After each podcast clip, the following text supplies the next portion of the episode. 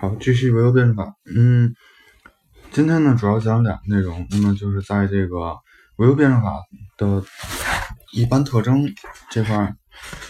嗯，理论和实践的统一和这个阶级性与科学性的统一。那么首先呢是理论和实践的统一。那首先，唯物辩证法是从实践中产生的。唯物辩证法是人类社会进入了资本主义最高。度发展时期，适应着无产阶级反对资产阶级的需求需要而被创造出来的，也就是说是在革命实践的推动之下产生的。那么，唯物辩证法是各门自然学科与社会学科的概括和总结，而各门自然学科和社会学科又是生产斗争和阶级斗争的实践经验的这个结晶。那么，即使也就是说，那个唯物辩证法是通过各门具体学科，从而实践，从而从实践中概括出来的原理。那么由此可知呢，无论从生产的动力看，还是从这个理论的内容和源泉看，唯物辩证法的出现都不能离开实践。那么没有无产阶级反对资产阶级的实践需要，就没没有作为经实践经验。之结晶的各门学科的各门学各门自然学科和这个社会学科就不可能有唯物辩证法。那其次，唯物辩证法是为实践服务的，它不是书斋里的空谈，不是少数人的玩物，而是无产阶级革命的精神武器和社和科学研究的工具。它一旦产生出来，就要指导无产阶级的革命斗争和各门学科的研究，那么成为改造世界的巨大力量。那这也是之前那个，嗯，经常谈到的，就是说这个，就关于这个理论家的问题。那这块就不再多说了，就是关于这个玄什什么是玄学。那么再次，唯物辩证法的正确性是在实践中得到检验的。唯物辩证法产生以后的一百多年来，那这个一百多年来是指的是截止到一九，嗯，一九五六年大概是。那么辩证。阶级斗争的进程和各门学科的成果都已经灿灿的证明了，而且还在继续不断的证实着它的客观真理性。那么从这个客观真理性来讲，就是说它并不是一个道理，或者说它并不是一个这个想法，而是说它是一个这个它所描述的是这个客观世界的规律。而不是说，就是告诉大家我们要怎么样，我们要怎么样。就比方说这个，像儒家讲的，就是忠孝节义啊，什么仁义礼智信啊，就是我们要怎么样怎么样，并不是这样。它是，就唯物辩证法是这个，它在，它在，它在揭示的是这个世界最一般，然后最普遍的规律。它是揭示的是规律，就像这个，比方说零度水，零度的时候水会结冰，就是它是这种，而不是说这个。你要怎么样？你要怎么样？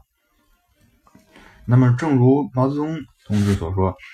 辩证唯物辩证唯物论之所以具有普遍真理，在于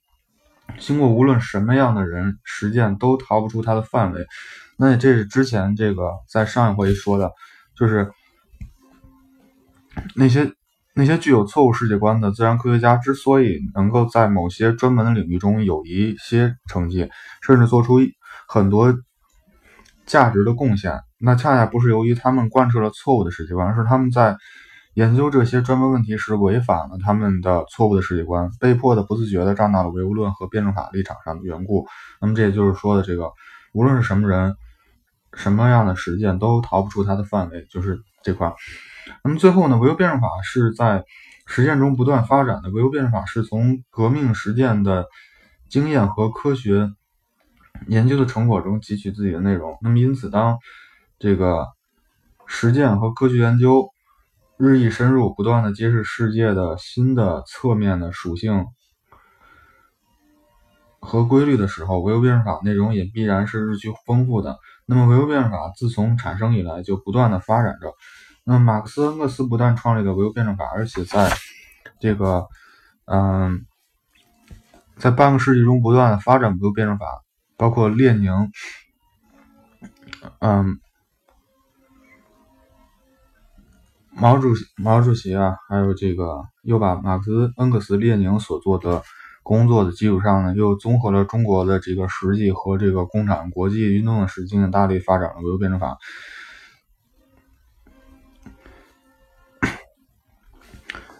那首先呢，唯物辩证法和整个马克思主义的基本原理呢，是反映了整个世界和人类社会的一般发展规律东西，而不而是不能推翻的。嗯，第二，马克思主义的个别原理以及根据这些原理所得出来的个别结论，当然必须随着历史条件的变化而变化，但是这种变化也必须是以社会实践和科学研究的。实际经验为依据的，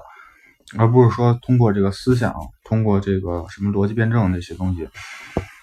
那所以说，只有严格的遵循理论与实践统一的原理，才能谈到发展马克思主义。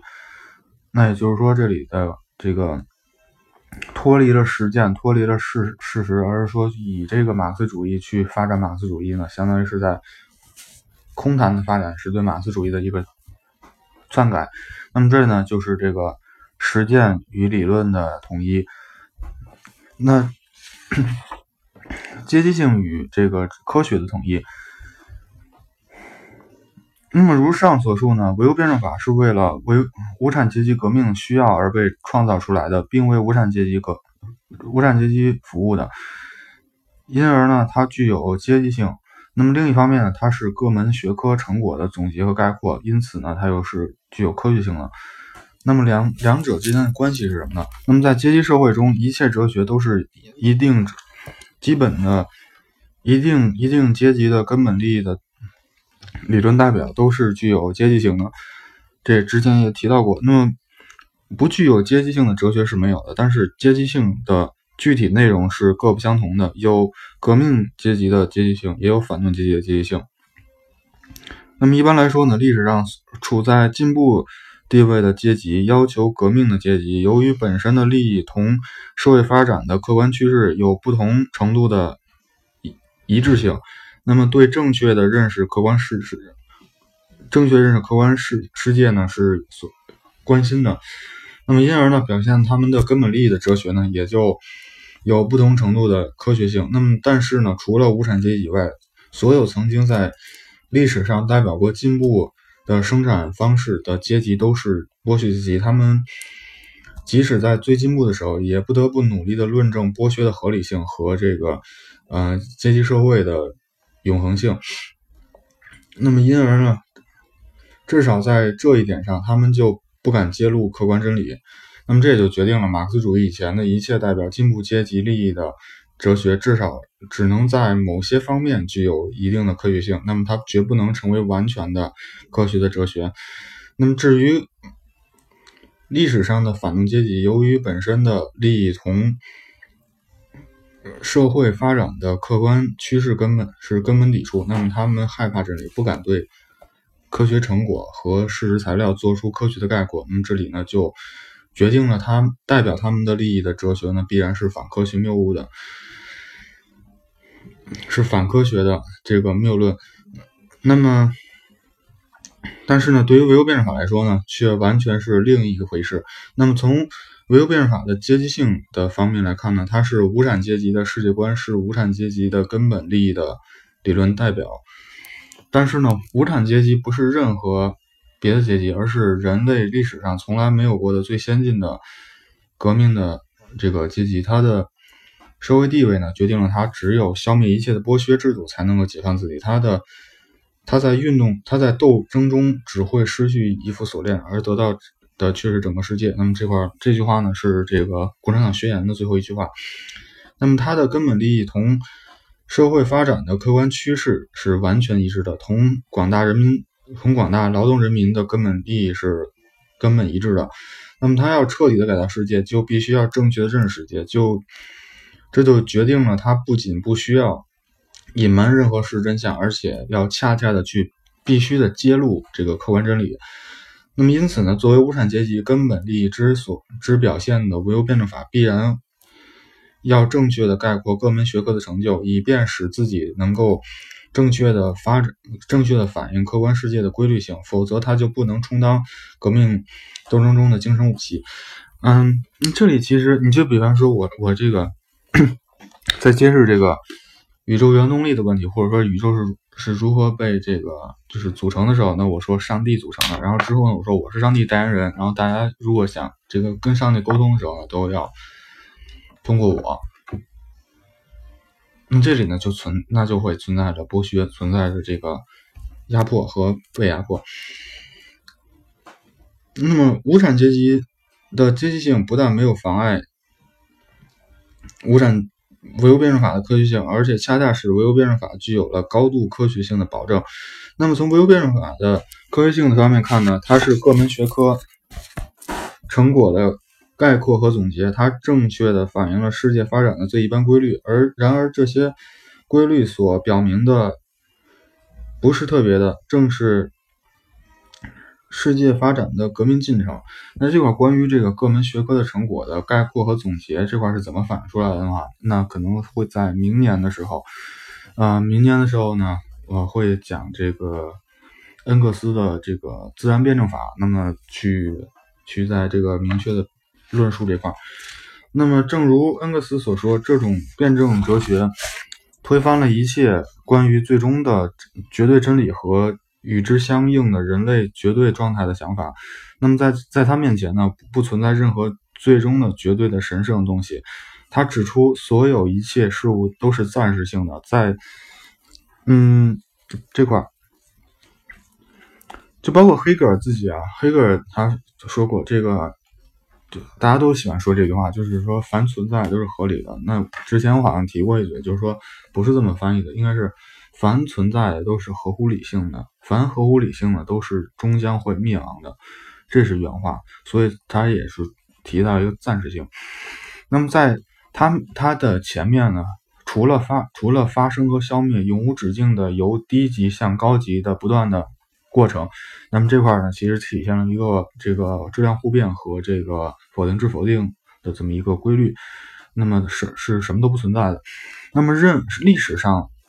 耕地的一切社会制度，都只是人类社会由低级到高级无无穷发展进程中的一一一些暂时的阶段。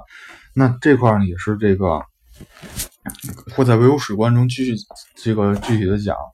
就这个。低低级到高级，也就是说，无论是这个资本主义也好，还是说这个社会主义也好，包括后面的这个共产主义，都不是这个人类社会这种形态的最高最高形式了。就是说，那么这里也揭示，就是资本主义必然灭亡，社会主义的必然实现。那么，包括这个，就算从社会主义演变到这个啊共产主义以后呢，到共产主义。这也就是说，还会有比共产主义更高的这么一个社会形态，只不过呢，现在呢还没，因为从这个，因为认识是从这个啊客观存在中得到的嘛，那么也就是说，从现在的客观存在，包括现在的生产力水平呢，是无法看到这个，就无法去这个，嗯，预测也好吧，或者说看到也好吧，就是说这个共产主义之后是什么样的，包括现在来讲的话，对共产主义的一个认识还是。还不是特别的这么一个完善，嗯，那么由此可见呢，正因为唯物辩证法是具有具体革命性的和无产阶级的哲学，那么所以呢，它才能够具有高度的科学性。同样呢，也正是因为唯物辩证法是正确反映世界最一般规律的科学哲学，那么所以呢，它才能够具有彻底的革命性。那么，在唯物辩证法中，阶级和科学性是完全统一的。那么，正如列宁所说，这这一理论对世界各国的社会主义者之所以具有不可接接止的吸引力，就在于他把严格的和高度的科学性和这种